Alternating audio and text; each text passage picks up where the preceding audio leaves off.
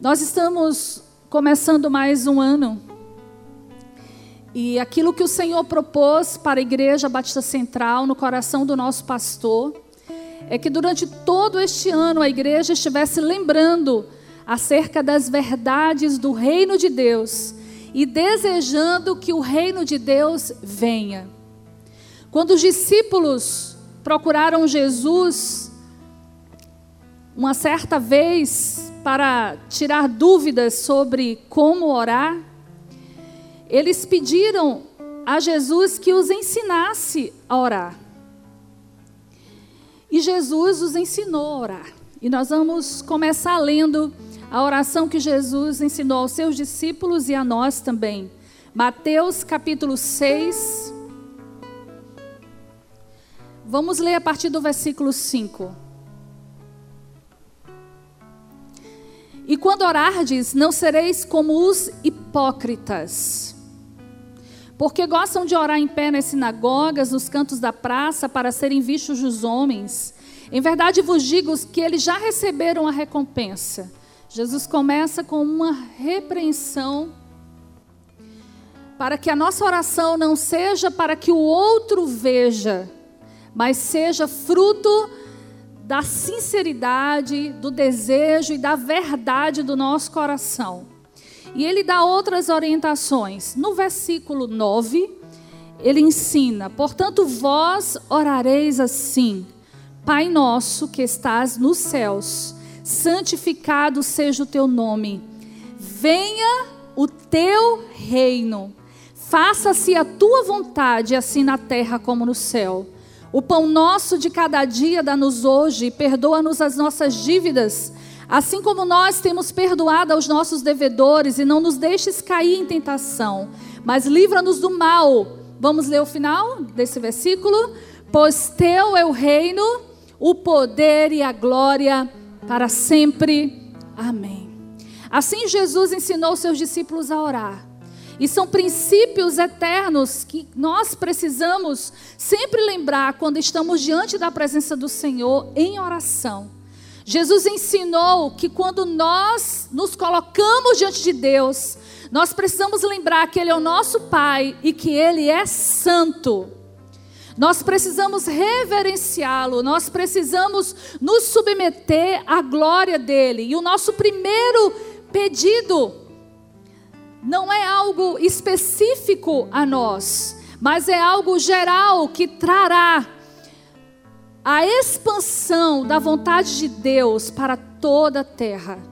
Ele diz: quando vocês orarem, vocês vão começar pedindo: venha o teu reino.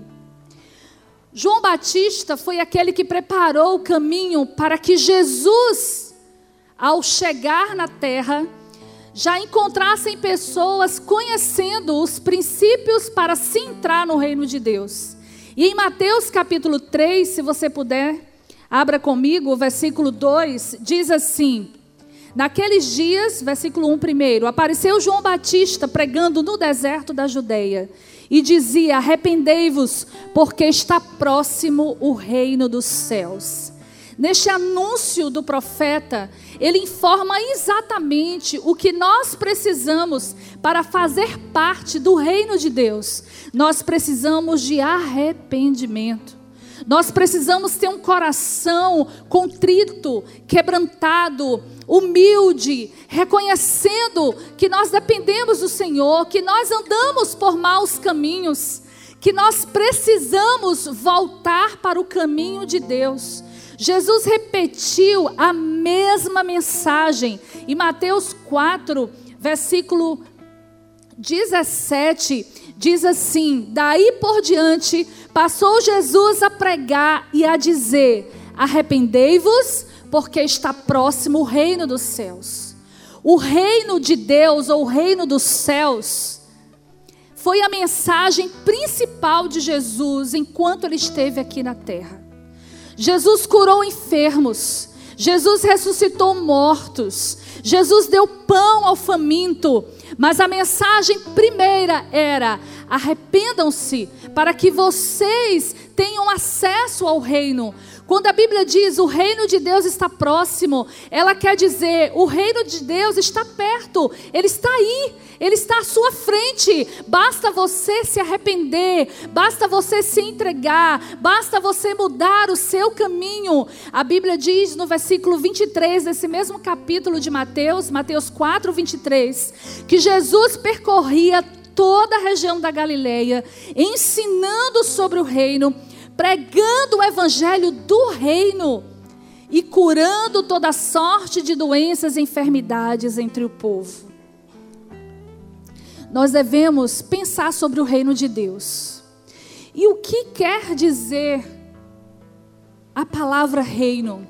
Eu sei que você sabe, mas eu quero com você nessa noite de oração, de intercessão. Certamente você veio aqui com aquele anseio de colocar diante do Senhor uma necessidade muito urgente, com aquele desejo de estar mais na presença de Deus e Senhor, me responde hoje. Senhor, eu vou para a tua casa, hoje é dia de culto, de oração. Eu quero te adorar, eu quero experimentar da tua unção. Eu quero, Senhor, aliviar minha alma. Ou talvez você tenha chegado aqui como de costume, porque é bom estar na casa do Senhor, é o melhor lugar para estar.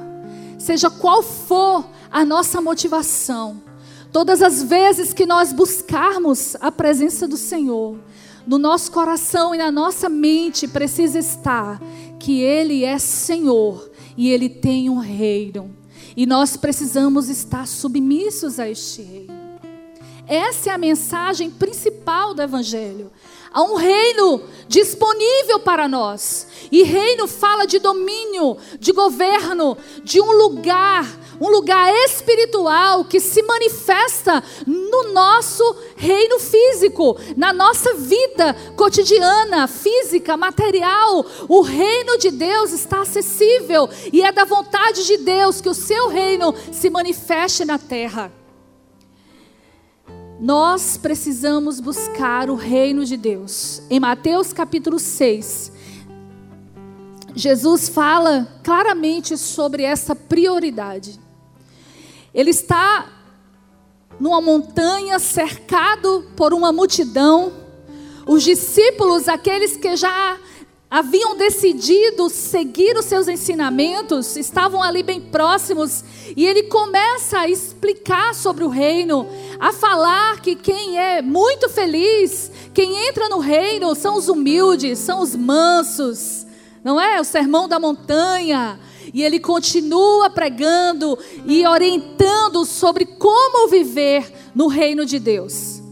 E aqui no capítulo 6, Jesus ataca um mal da humanidade desde quando o pecado entrou na terra.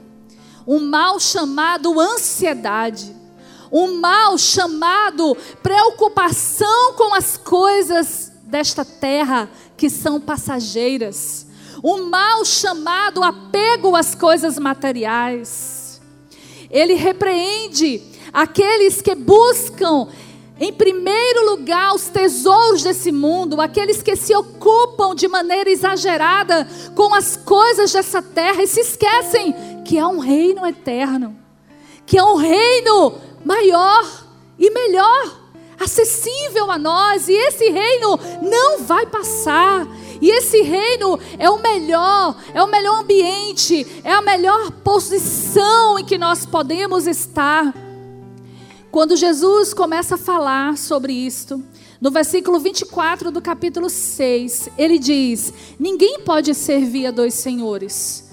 Então existem dois senhores. Existem dois reinos. Porque ou há de aborrecer-se de um e amar ao outro, ou se devotará a um e desprezará outro. Não podeis servir a Deus e as riquezas, em algumas traduções, e a mamon. O espírito, um Deus, um Deus falso, um Deus pagão relacionado às riquezas desta terra. E Jesus começa a combater essa ansiedade, essa inquietação, essa falta de centralidade no reino e diz: não andem ansiosos por nada, porque Deus cuida de vocês. E no fim desta pregação, ele diz no versículo 33, um versículo que eu creio que a maioria de nós sabe bem e de cor. Buscai, pois, em primeiro lugar o seu reino e a sua justiça, e todas estas coisas vos serão acrescentadas. A Bíblia não fala todas as coisas, tudo que nós desejamos, tudo que nós ansiamos. Jesus está falando dessas coisas que nós precisamos e que não devemos estar ansiosos e que não devemos estar é, estressados, apegados, porque Deus cuida de nós. Ele também não está dizendo que é para nós esquecermos o trabalho, a faculdade, porque Deus vai dar o que a gente veste, assim como Ele dá ao passarinho, assim como Ele veste os líderes do campo. Não é isso que Deus está falando. Ele está dizendo que a nossa prioridade, o que deve estar primeiramente na nossa mente, no nosso coração, o que deve mover a nossa vida, é o reino de Deus. Quais são as características desse reino? Todo reino tem uma maneira de entrar. Pode ser que para nós, no tempo que nós vivemos, falar de reino parece algo muito distante, mas na época em que Jesus veio ao mundo, esse sistema de governo ainda era muito comum. E as cidades, elas eram cercadas de muros e o rei ou o imperador daquele local era quem governava, era quem mandava, era a quem todos deveriam reverência, a quem todos deveriam obediência, tudo deveria ser feito de acordo com a vontade dele, e só se entrava no reino por uma porta. Existe a porta de entrada do reino de Deus. E a porta de entrada do reino de Deus se chama Jesus. Ele é o único que nos leva para o reino. Não são as minhas boas obras, não é o meu bom caráter, não é nada de bom que eu possa fazer, não é nenhuma religião, não é nada que o homem possa inventar. Quem nos dá acesso ao reino de Deus é Jesus.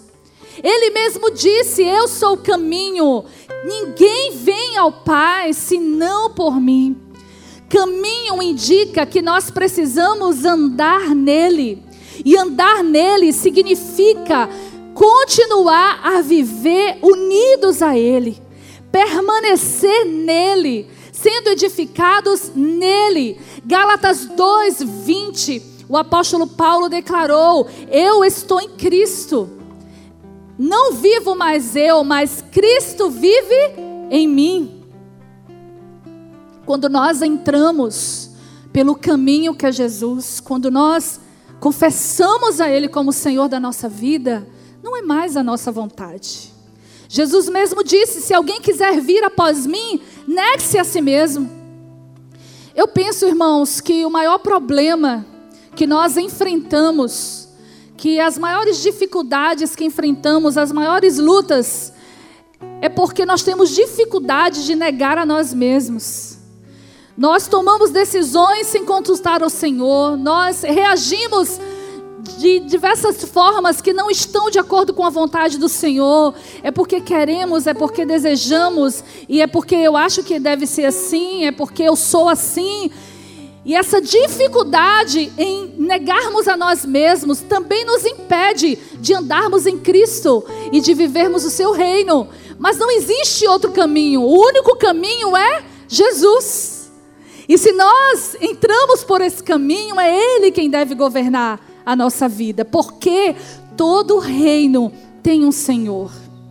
Jesus, em Mateus capítulo 7, ainda no Sermão da Montanha, no versículo 21 ao 23, ele disse: Nem todo o que me diz Senhor, Senhor, entrará no reino dos céus, mas aquele que faz a vontade de meu Pai que está nos céus.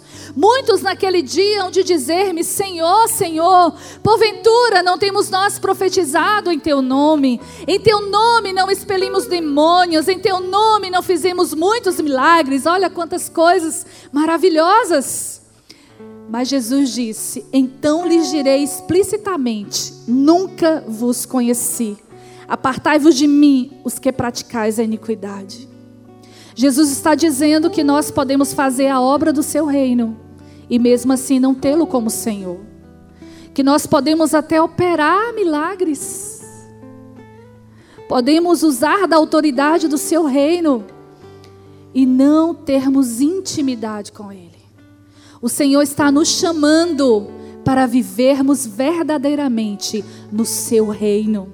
E viver no reino de Deus é conhecer a Ele, é reconhecer que Ele é Senhor. Quando Jesus veio ao mundo, o anjo anunciou que viria o Messias, o Senhor.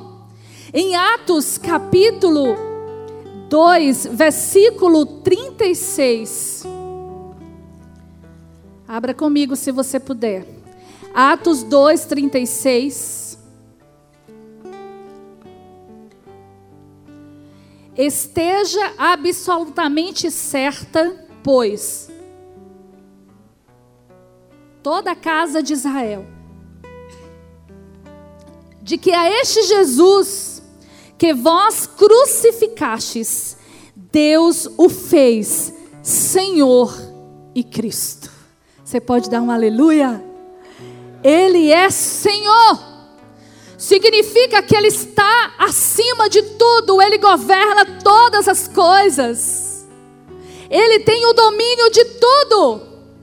E por que será que tem coisas que às vezes fogem do nosso controle? É simples, irmãos. Deus, Ele é Senhor, independentemente de eu ou você reconhecer. Mas o reino dele só se estabelece na minha vida e na sua, se nós obedecermos a Ele como Senhor. Não adianta apenas dizer, Jesus, eu te amo, Senhor meu, adorado meu, Jesus, a minha vida é tua.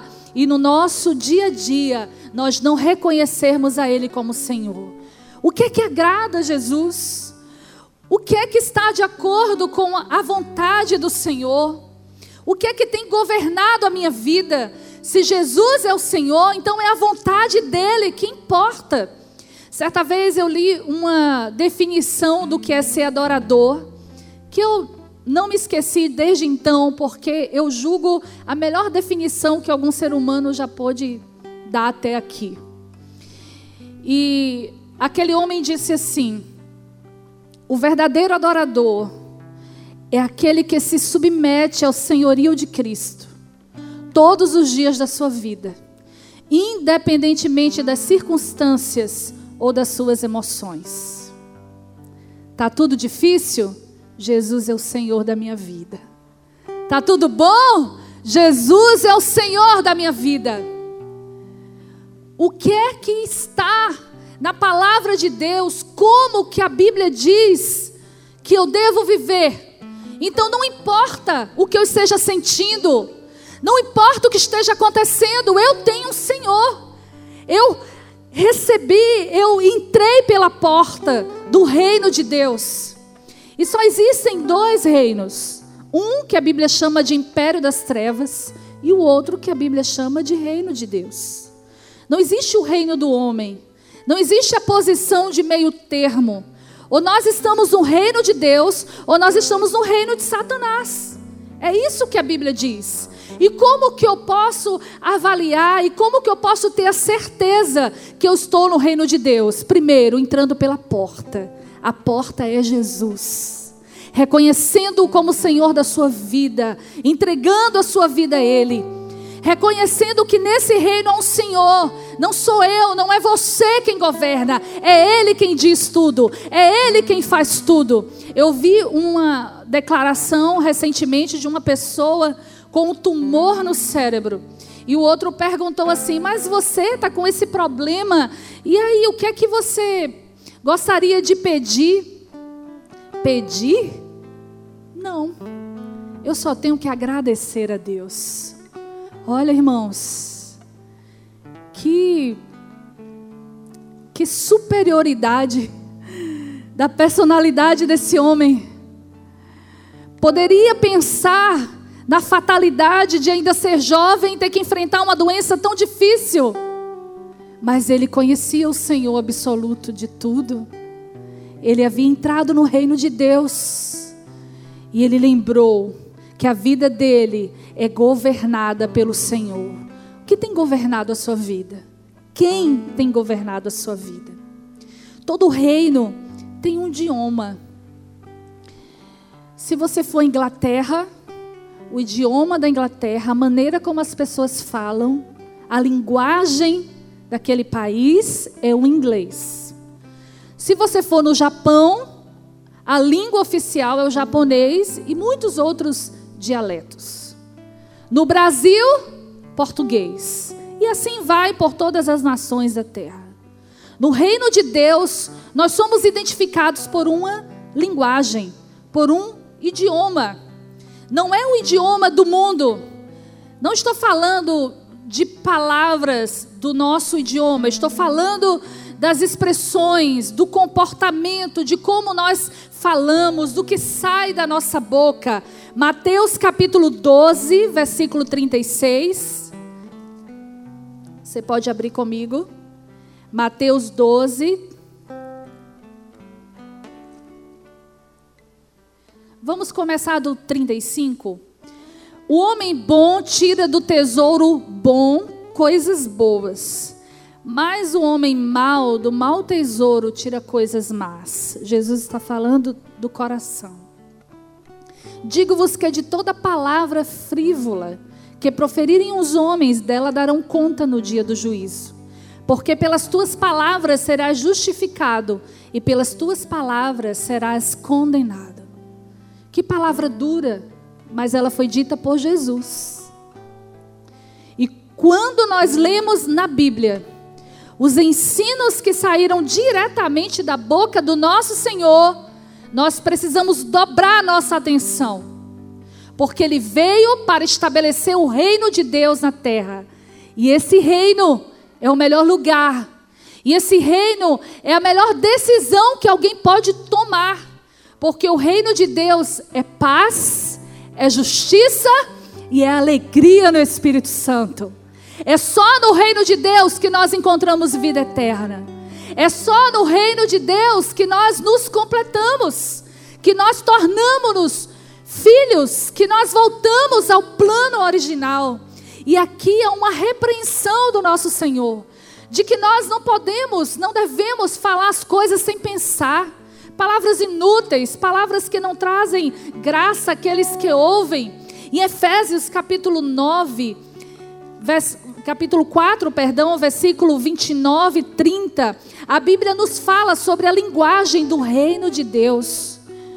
A linguagem do reino de Deus, Efésios 4, de 29 a 30. Não saia da vossa boca nenhuma palavra torpe Palavra torpe não é só palavrão.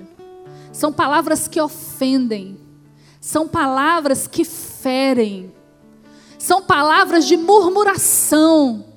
São palavras que lançam maldição, e a Bíblia diz: não saia da vossa boca nenhuma palavra torpe, e sim unicamente a que for boa para edificação, conforme a necessidade, e assim transmita graça aos que ouvem, e não entristeçais o Espírito de Deus, no qual fostes selados para o dia da redenção. Existe um dia da nossa redenção, um dia em que nós experimentaremos 100% do reino de Deus, esse reino maravilhoso, glorioso, em que o veremos face a face, em que teremos os nossos corpos mortais transformados. E nesse dia, nós precisamos estar prontos para nos apresentar ao Senhor, tendo vivido aqui o seu reino e declarando o seu idioma, o idioma do reino de Deus. É tudo aquilo que traz graça àqueles que ouvem. O idioma do reino de Deus também é o louvor, é exaltação, adoração ao Senhor. Se você passa a maior parte do seu dia reclamando de tudo e de todos, murmurando, falando mal das pessoas, você não está agindo conforme o idioma do reino de Deus. Você está agindo conforme o idioma do reino das trevas. Então você precisa rever em que reino você está. Você precisa dizer: Senhor, me liberta dessa maledicência, me liberta dessa facilidade de reclamar das coisas, me liberta, Senhor, dessa dificuldade que eu tenho de louvar, de abrir os meus lábios para te adorar, porque eu já estou no teu reino, eu já entrei pela porta e eu quero o idioma do teu reino nos meus lábios. Amém, irmãos?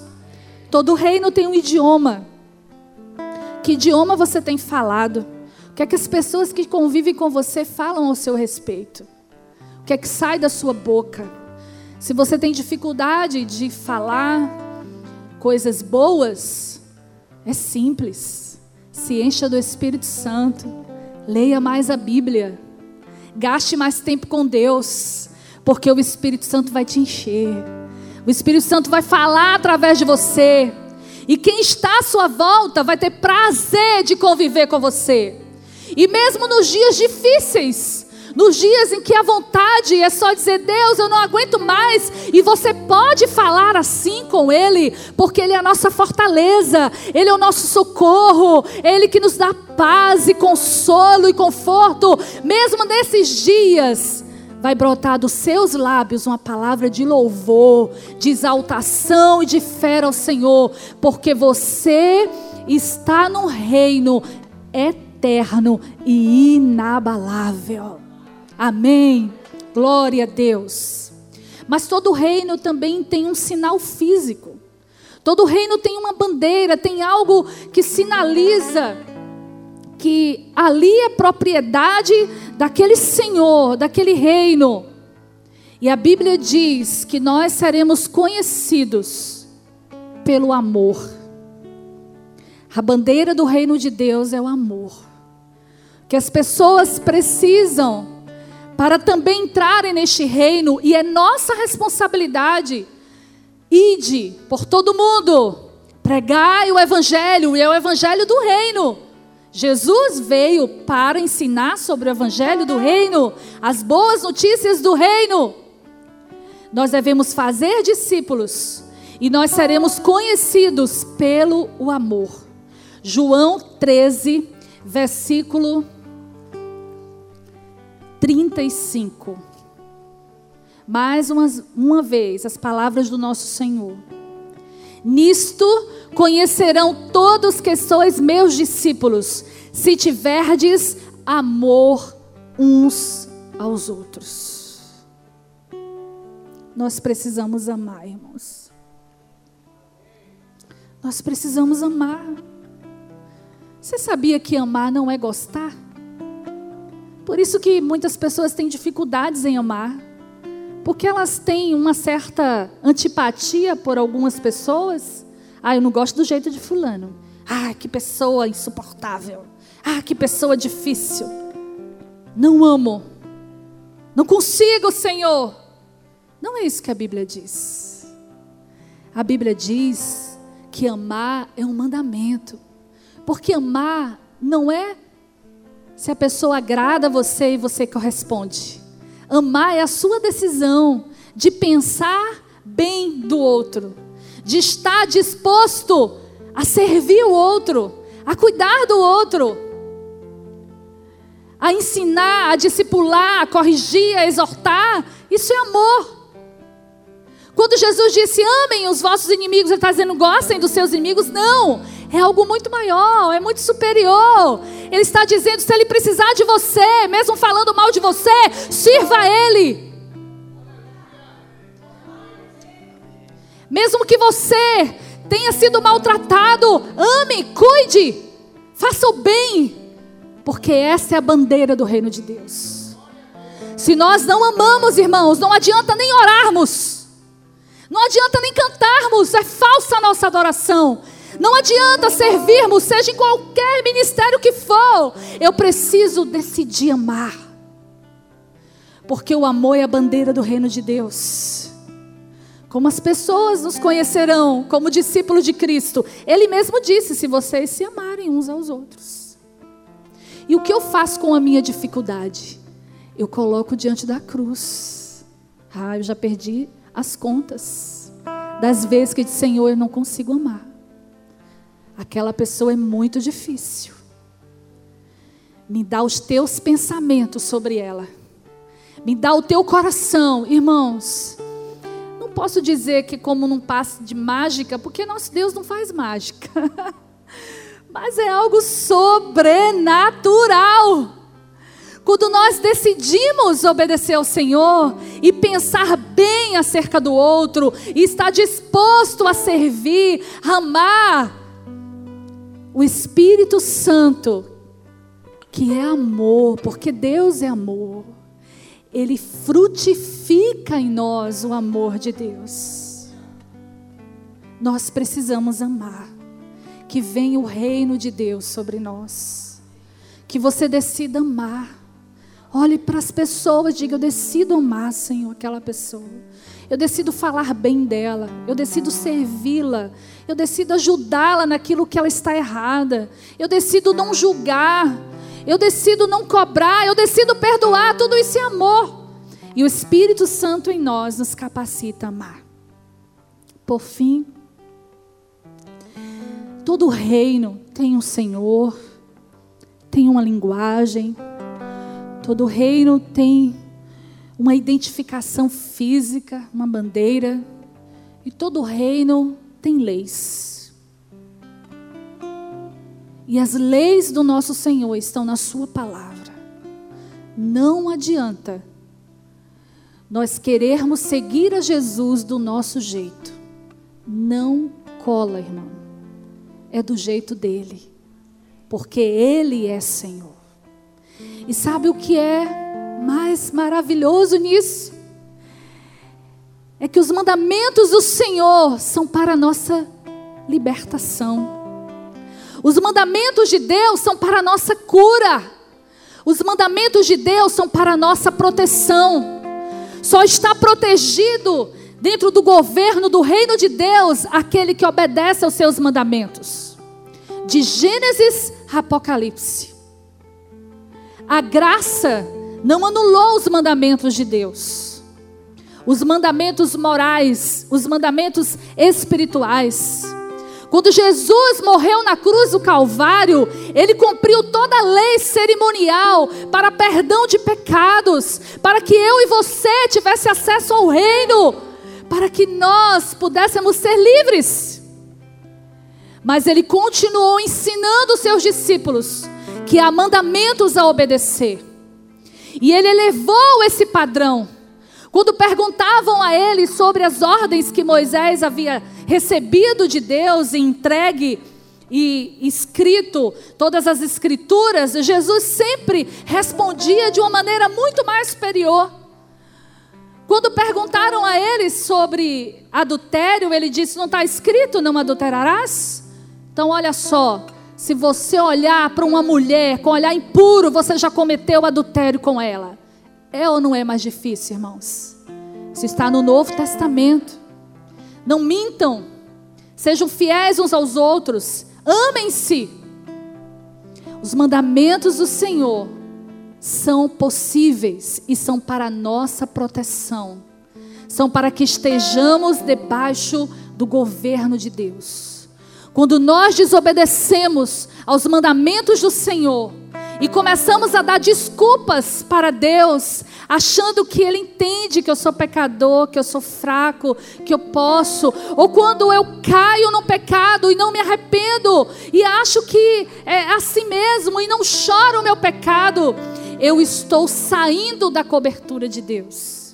Eu estou obedecendo ao império das trevas. Eu estou dando legalidade ao inimigo das nossas almas. E esse não é o plano de Deus para nós. O plano de Deus para nós é a vida eterna, irmãos. O plano de Deus para nós é vivermos a vida abundante agora. Ele já fez a parte dele. Nós precisamos decidir vivermos debaixo do seu reino. À medida que nós temos comunhão com o nosso Senhor, medida que nós buscamos a Sua palavra, os Seus mandamentos, nós somos santificados, nós somos capacitados a caminhar conforme o Seu reino e a proclamar o reino de Deus na terra. E o reino de Deus, ele é eterno. Começa aqui. Seja qual for a sua necessidade hoje faça como Jesus nos ensinou a orar. Diga, Senhor, venha o teu reino sobre este problema aqui. Venha a tua vontade, Senhor. Venha o teu governo sobre a minha casa. Venha, Senhor, o teu reino sobre os meus negócios, sobre o meu trabalho, sobre a minha saúde. Venha a tua vontade, Senhor, que o teu reino seja estabelecido. Eu quero concluir com você, lembrando que está no Salmo de número 145. Nós vamos adorar o Senhor pelo seu reino e vamos orar pela nossa vida, confessando mais uma vez que temos um Senhor e que não abrimos mão de obedecê-lo. Porque queremos passar toda a eternidade com Ele. Salmo 145, a partir do versículo 13. O teu reino é o de todos os séculos e o teu domínio subsiste por todas as gerações. O Senhor é fiel em todas as suas palavras e santo em todas as suas obras. O Senhor sustém os que vacilam e apruma todos os prostrados. Em ti esperam os olhos de todos e tu, a seu tempo, lhes dás o alimento. Abres a mão e satisfazes de benevolência todo vivente.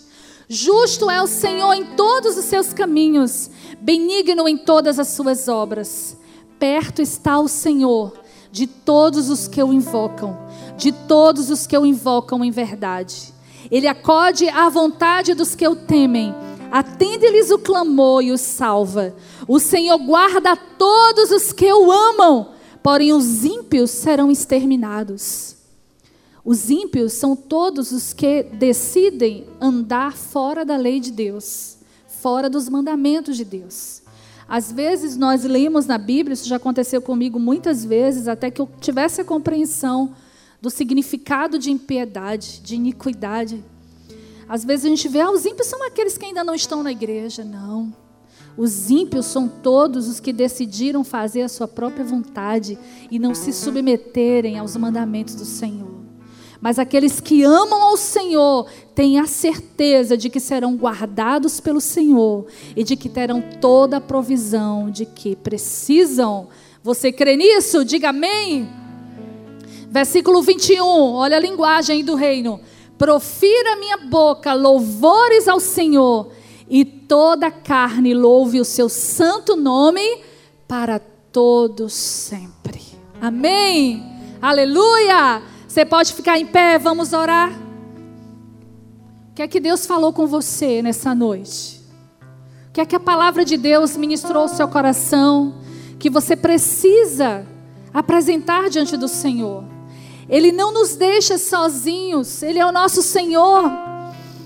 E o que mais o Senhor deseja é que sejamos íntimos dEle, que o conheçamos e permitamos que a cada dia Ele sonde a nossa alma e nos transforme em pessoas melhores, em servos, em filhos amados. Apresente ao Senhor a sua mente, os seus pensamentos. Diga: venha o teu reino, Senhor, sobre a minha mente.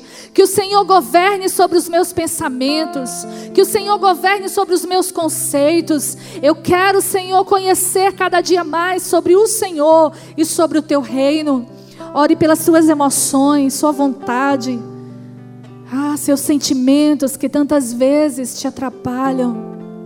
Ansiedade ira, amargura, a inquietação, a falta de contentamento, ingratidão. Ah, peça ao Senhor, vem o teu reino, Senhor. Vem o teu reino me dominar. Não quero ser dominado pelas obras da carne. Quero domínio do teu espírito em mim governo do Senhor sobre nós. Ah, o governo do Senhor sobre nós.